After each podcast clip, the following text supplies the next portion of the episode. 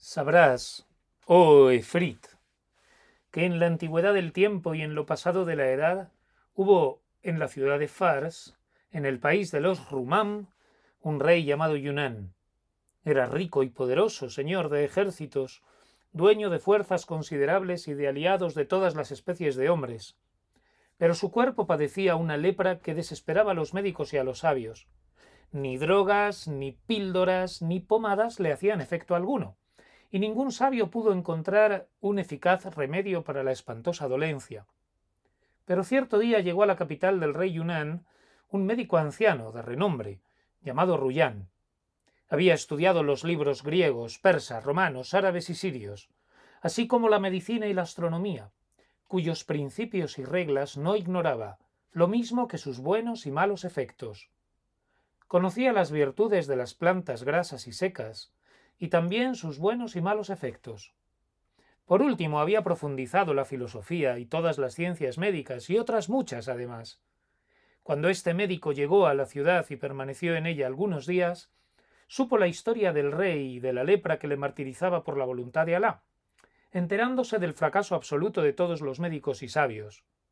Al tener de ello noticia, pasó muy preocupado la noche, pero no bien despertó por la mañana, al brillar la luz del día y saludar al sol, el sol al mundo, magnífica decoración del óptimo, se puso su mejor traje y fue a ver al rey Yunnan. Besó la tierra entre las manos del rey, e hizo votos por la duración eterna de su poderío y de las gracias de Alá y de todas las mejores cosas. Después le enteró de quién era, y le dijo He averiguado la enfermedad que atormenta tu cuerpo, y he sabido que un gran número de médicos no ha podido encontrar el medio de curarla. Voy, oh rey, a aplicarte mi tratamiento, sin hacerte beber medicinas ni untarte con pomadas. Al oírlo, el rey Yunnan se asombró mucho y le dijo Por Alá, que si me curas, te enriqueceré hasta los hijos de tus hijos, te concederé todos tus deseos, y serás mi compañero y amigo. Enseguida le dio un hermoso traje y otros presentes, y añadió ¿Es cierto que me curarás de esta enfermedad sin medicamentos ni pomadas? Y respondió el otro Sí. Ciertamente. Te curaré sin fatiga ni pena para tu cuerpo. El rey le dijo cada vez más asombrado Oh gran médico, ¿qué día y qué momento verán realizarse lo que acabas de prometer? Apresúrate a hacerlo, hijo mío. Y el médico contestó escucho y obedezco. Entonces salió del palacio y alquiló una casa, donde instaló sus libros, sus remedios y sus plantas aromáticas. Después hizo extractos de sus medicamentos y de sus simples, y con estos extractos construyó un mazo corto y encorvado cuyo mango horadó. Y también hizo una pelota. Todo esto lo mejor que pudo. Terminado completamente su trabajo, al segundo día fue a palacio, entró en la cámara del rey y besó la tierra entre sus manos. Después le prescribió que fuera a caballo al Meidán y jugara con la bola y el mazo. Acompañaron al rey sus emires, sus chambelanes, sus visires y los jefes del reino. Apenas habían llegado al Meidán, se le acercó el médico y le entregó el mazo diciéndole Empúñalo de este modo y da con toda su fuerza en la pelota, y haz de manera que llegues a sudar. De este modo el remedio penetrará en la palma de la mano y circulará por todo tu cuerpo. Cuando transpires y el remedio haya tenido tiempo de obrar, regresa a tu palacio, ve enseguida a bañarte al hammam y quedarás curado. Ahora, la paz sea contigo. El rey Yunnan cogió el mazo que le alargaba el médico, empuñándolo con fuerza. Intrépidos jinetes montaron a caballo y le echaron la pelota. Entonces empezó a galopar detrás de ella para alcanzarla y golpearla, siempre con el mazo bien cogido, y no dejó de golpear hasta que transpiró bien por la palma de la mano y tor por todo el cuerpo, dando lugar a que la medicina obrase sobre el organismo. Cuando el médico Rullán vio que el remedio había circulado suficientemente, mandó al rey que volviera a palacio para bañarse en el hammam. Y el rey marchó enseguida y dispuso que le prepararan el hammam se lo prepararon con gran prisa, y los esclavos, apresurándose también, se pusieron a disponerle la ropa. Entonces el rey entró en el hammam y tomó el baño, se vistió de nuevo y salió del jamán para montar a caballo, volver a palacio y echarse a dormir. Y hasta aquí lo referente al rey Yunnan. En cuanto al médico de Ruyán, éste regresó a su casa, se acostó, y al despertar por la mañana fue a palacio, pidió permiso al rey para entrar, lo que éste le concedió. Entró, besó la tierra entre sus manos y empezó por declamar gravemente algunas estrofas. Si la elocuencia te eligiese como padre, reflorecería, y no sabría elegir ya otro más que a ti. Oh rostro radiante, cuya claridad borraría la llama de un tizón encendido. Ojalá ese glorioso semblante siga con la luz de su frescura y alcance a ver cómo las arrugas surcan la cara del tiempo. Me has cubierto con los beneficios de tu generosidad, como la nube bienhechora cubre la colina. Tus altas hazañas te han hecho alcanzar las cimas de la gloria y eres el amado del destino, que ya no puede negarte nada.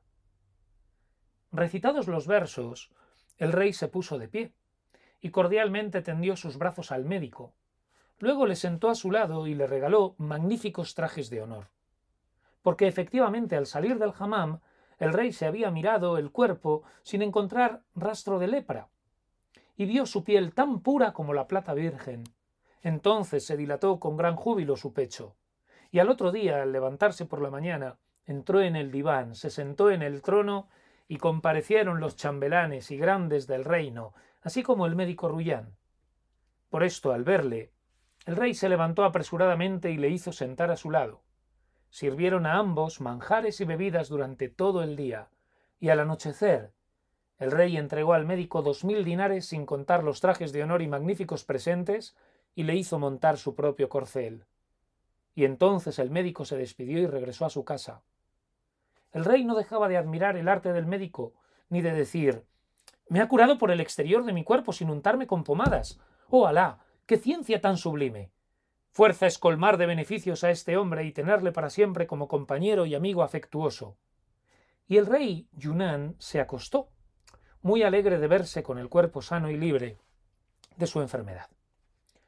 Cuando al otro día se levantó el rey y se sentó en el trono, los jefes de la nación se pusieron de pie, y los emires y visires se sentaron a su derecha y a su izquierda, entonces mandó llamar al médico Ruyán, que acudió y besó la tierra entre sus manos. El rey se levantó en honor suyo, le hizo sentar a su lado, comió en su compañía, le deseó larga vida y le dio magníficas telas y otros presentes, sin dejar de conversar con él hasta el anochecer, y mandó le entregaran, a modo de remuneración, cinco trajes de honor y mil dinares. Y así regresó el médico a su casa, haciendo votos por el rey. Al levantarse por la mañana salió el rey y entró en el diván, donde le rodearon los emires, los visires y los chambelanes. Y entre los visires había uno de cara siniestra, repulsiva, terrible, sórdidamente avaro, envidioso y saturado de celos y de odio. Cuando este visir vio que el rey colocaba a su lado al médico Ruyán y le otorgaba tantos beneficios, le tuvo envidia y resolvió secretamente perderlo. El proverbio lo dice el envidioso ataca a todo el mundo, en el corazón del envidioso está emboscada la persecución, y la desarrolla si dispone de fuerza o la conserva latente la debilidad. El visir se acercó al rey Yunnan, besó la tierra entre sus manos y dijo Oh rey del siglo y del tiempo, que envuelves a los hombres en tus beneficios. Tengo para ti un consejo de gran importancia, que no podría ocultarte sin ser un mal hijo. Si me mandas que te lo revele, te lo revelaré. Turbado entonces el rey por las palabras del visir, le dijo ¿Qué consejo es el tuyo? Y el otro respondió Oh rey glorioso, los antiguos han dicho Quien no mire el fin y las consecuencias no tendrá la fortuna por amiga. Y justamente acabo de ver al rey obrar con poco juicio, otorgando sus bondades a su enemigo, al que desea el aniquilamiento de su reino, colmándole de favores, abrumándole con generosidades. Y yo, por esta causa, siento grandes temores por el rey. Al oír esto el rey se turbó extremadamente, cambió de color y dijo ¿Quién es el que supones enemigo mío y colmado por mí de favores? Y el visir respondió Rey, si estás dormido despierta, porque aludo al médico Ruyán. El rey dijo Ese es buen amigo mío, y para mí el más querido de los hombres, pues me ha curado con una cosa que yo he tenido en la mano y me ha librado de mi enfermedad, que había desesperado a todos los médicos. Ciertamente que no hay otro como él en este siglo, en el mundo entero, lo mismo en Occidente que en el Oriente. ¿Cómo te atreves a hablarme así de él? Desde ahora le voy a señalar con un sueldo de mil dinares al mes. Y aunque le diera la mitad de mi reino, poco sería para lo que merece. Creo que me dices todo eso por envidia, como se cuenta en la historia que he sabido del rey Sindibad.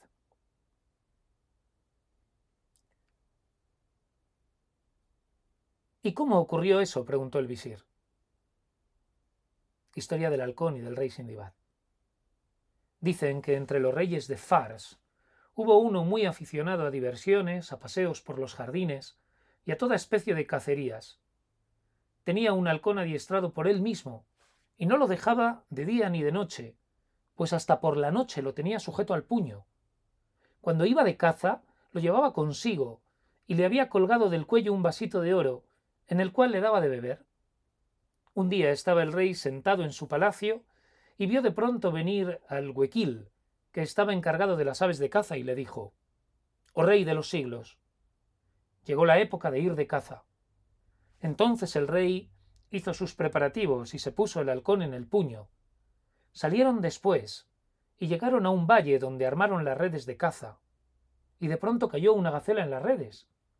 Entonces dijo el rey Mataré a aquel por cuyo lado pase la gacela. Empezaron a estrechar la red en torno de la gacela, que se aproximó al rey y se enderezó sobre las patas como si quisiera besar la tierra delante del rey. Entonces el rey comenzó a dar palmadas para hacer huir a la gacela, pero ésta brincó y pasó por encima de su cabeza y se internó tierra adentro. El rey se volvió entonces hacia los guardas y vio que guiñaban los ojos maliciosamente. Al presenciar tal cosa le dijo al visir ¿Por qué se hacen esas señas mis soldados? Y el visir contestó Dicen que has jurado matar a aquel por cuya proximidad pasase la gacela. Y el rey exclamó Por mi vida. Hay que perseguir y alcanzar a esa gacela.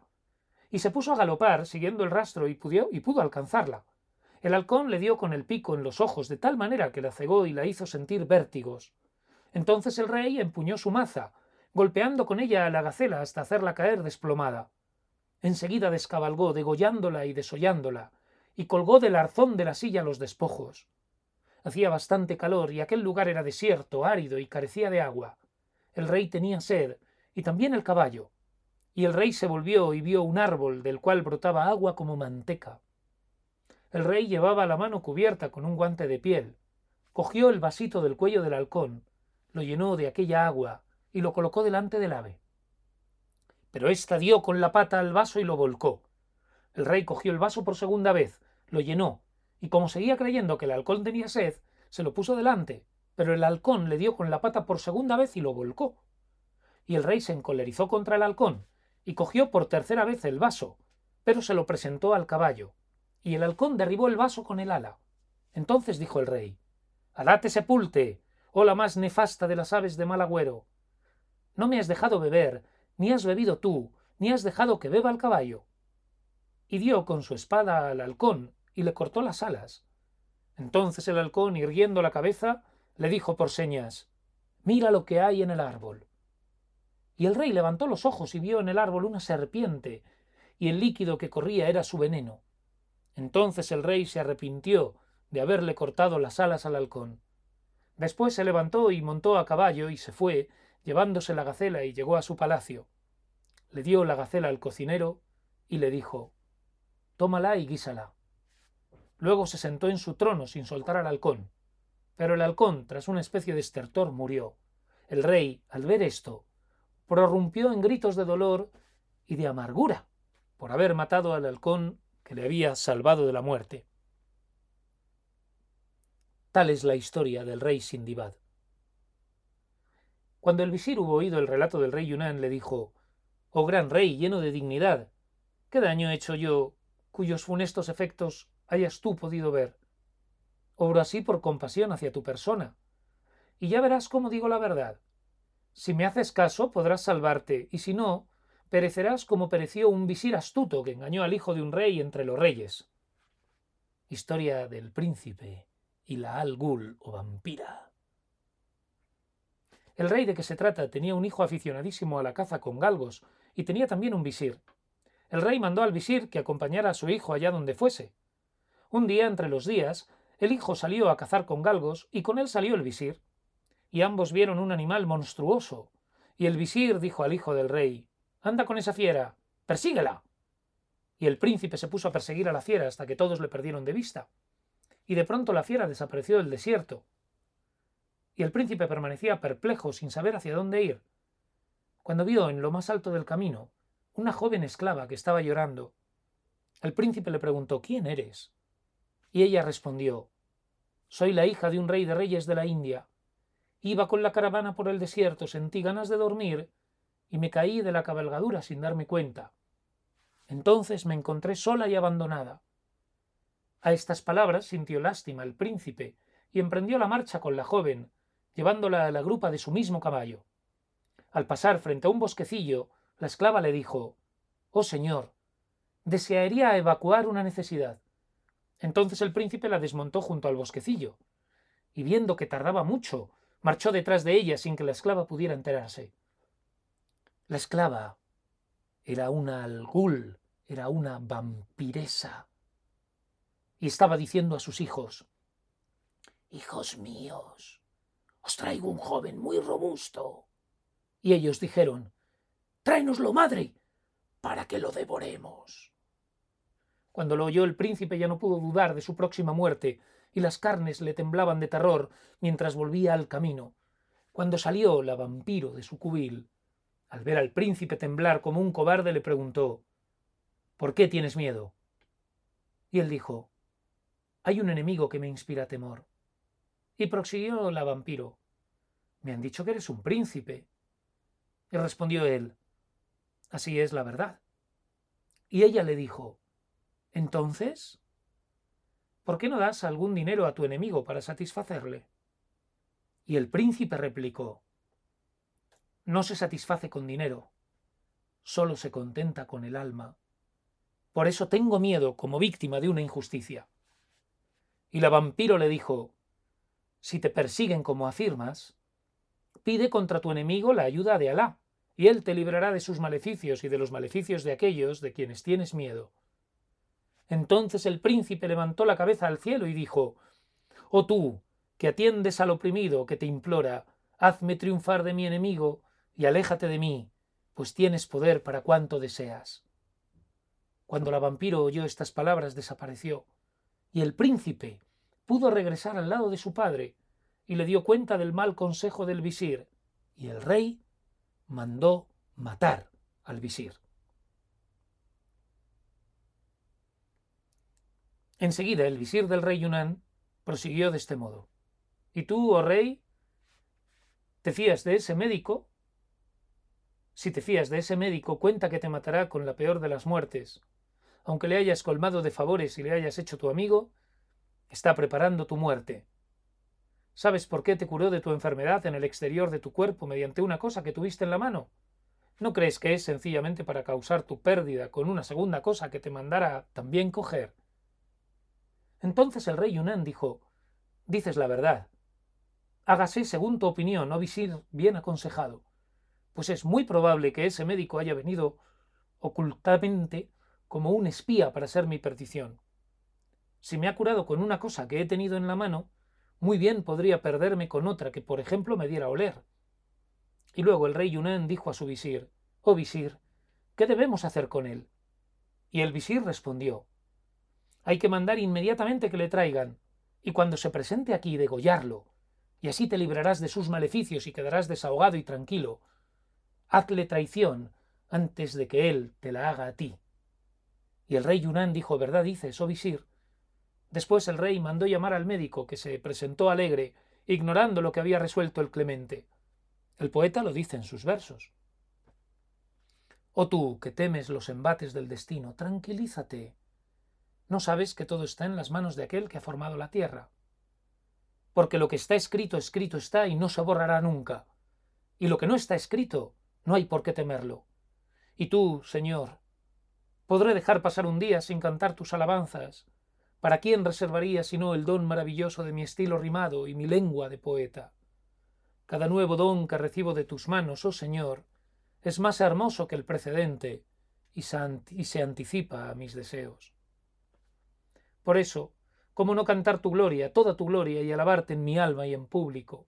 Pero he de confesar que nunca tendrán mis labios elocuencia bastante, ni mi pecho fuerza suficiente para cantar y para llevar los beneficios de que me has colmado. Oh tú que dudas, confía tus asuntos a las manos de Alá, el único sabio. Y así que lo hagas, tu corazón nada tendrá que temer por parte de los hombres. Sabe bien que nada se hace por, su por tu voluntad, sino por la voluntad del sabio de los sabios. No desesperes, pues nunca, y olvida, todas las tristezas y todas las zozobras. ¿No sabes que las zozobras destruyen el corazón más firme y más fuerte? Abandóneselo todo.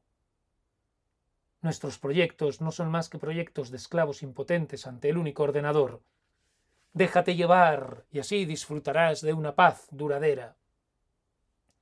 Cuando se presentó el médico Rullán, el rey le dijo ¿Sabes por qué te he hecho venir a mi presencia? Y el médico contestó Nadie lo sabe. Nadie conoce lo desconocido más que Alá el Altísimo. Y el rey le dijo te he mandado llamar para matarte y arrancarte el alma. Y el médico Rullán al oír estas palabras se sintió asombrado, con el más prodigioso asombro, y dijo Oh rey, ¿por qué me has de matar?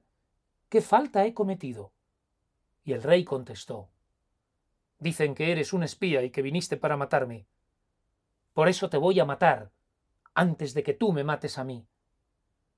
Después el rey llamó al portalfanje y le dijo Corta la cabeza a este traidor y líbranos de sus maleficios.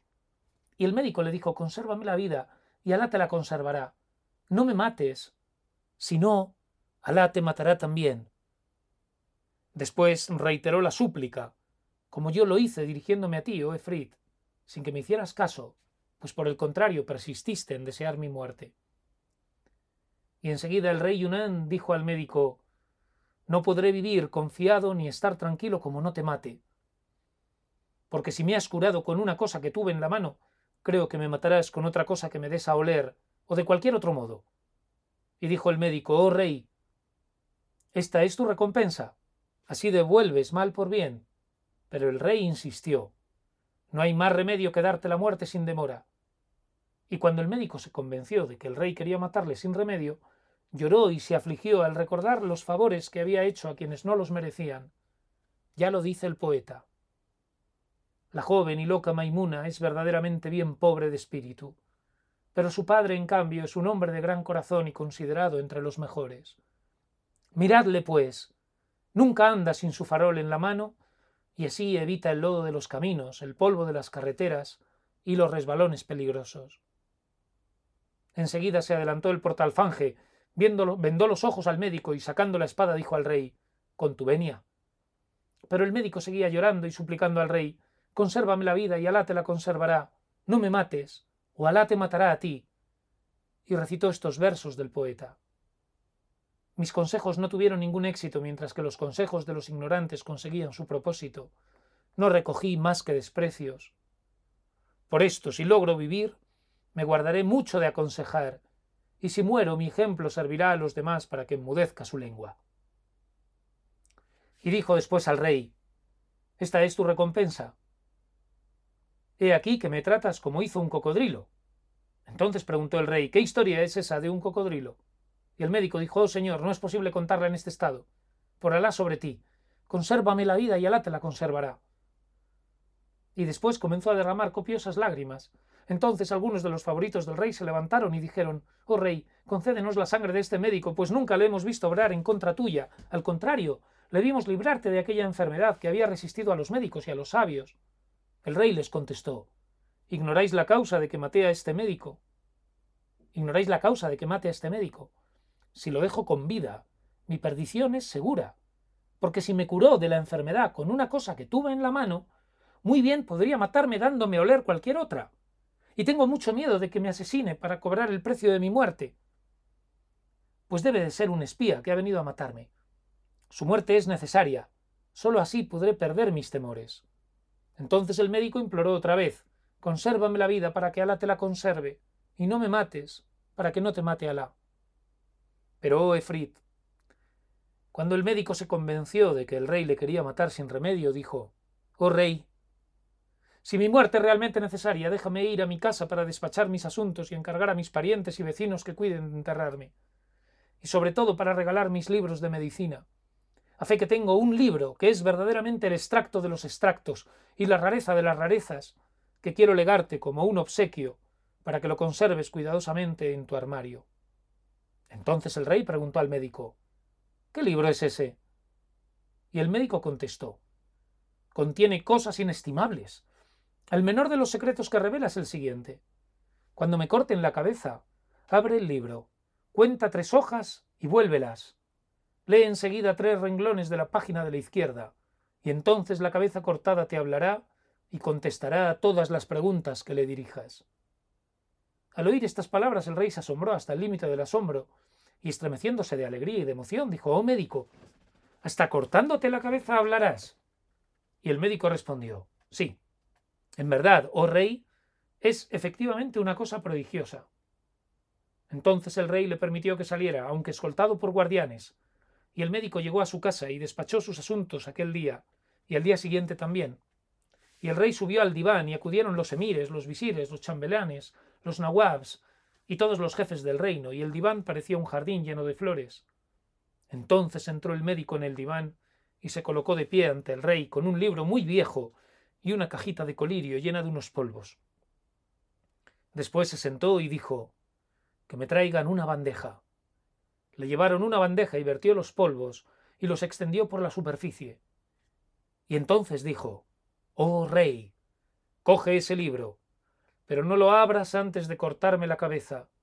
Cuando la hayas cortado, colócala en la bandeja y manda que la aprieten bien contra los polvos para restañar la sangre. Después abrirás el libro. Pero el rey, lleno de impaciencia, no le escuchaba ya. Cogió el libro, lo abrió, encontrando las hojas pegadas unas a otras. Entonces, metiendo su dedo en la boca, lo mojó con su saliva y logró despegar la primera hoja. Lo mismo tuvo que hacer con la segunda y con la tercera hoja cada vez. Se abrían las hojas con más dificultad. De este modo abrió el rey seis hojas y trató de leerlas, pero no pudo encontrar ninguna clase de escritura. Y el rey dijo Oh médico, no hay nada escrito. Y el médico respondió Sigue volviendo más hojas del mismo modo. El rey siguió volviendo más hojas. Pero apenas habían pasado algunos instantes circuló el veneno por el organismo del rey en el momento y en la hora misma, pues el libro estaba envenenado. Y entonces sufrió el rey horribles convulsiones y exclamó El veneno circula. Y después el médico Rullán comenzó a improvisar versos, diciendo Esos jueces han juzgado pero excediéndose en sus derechos y contra toda justicia, y sin embargo, Señor, la justicia existe. A su vez fueron juzgados. Si hubieran sido íntegros y buenos, se les habría perdonado. Pero oprimieron, y la suerte les ha oprimido y les ha abrumado con las peores tribulaciones. Ahora son motivo de burla y de piedad para el transeúnte. Esa es la ley, esto a cambio de aquello, y el destino se ha cumplido con toda lógica. Cuando Rullán el médico acabó su recitado, el rey cayó muerto.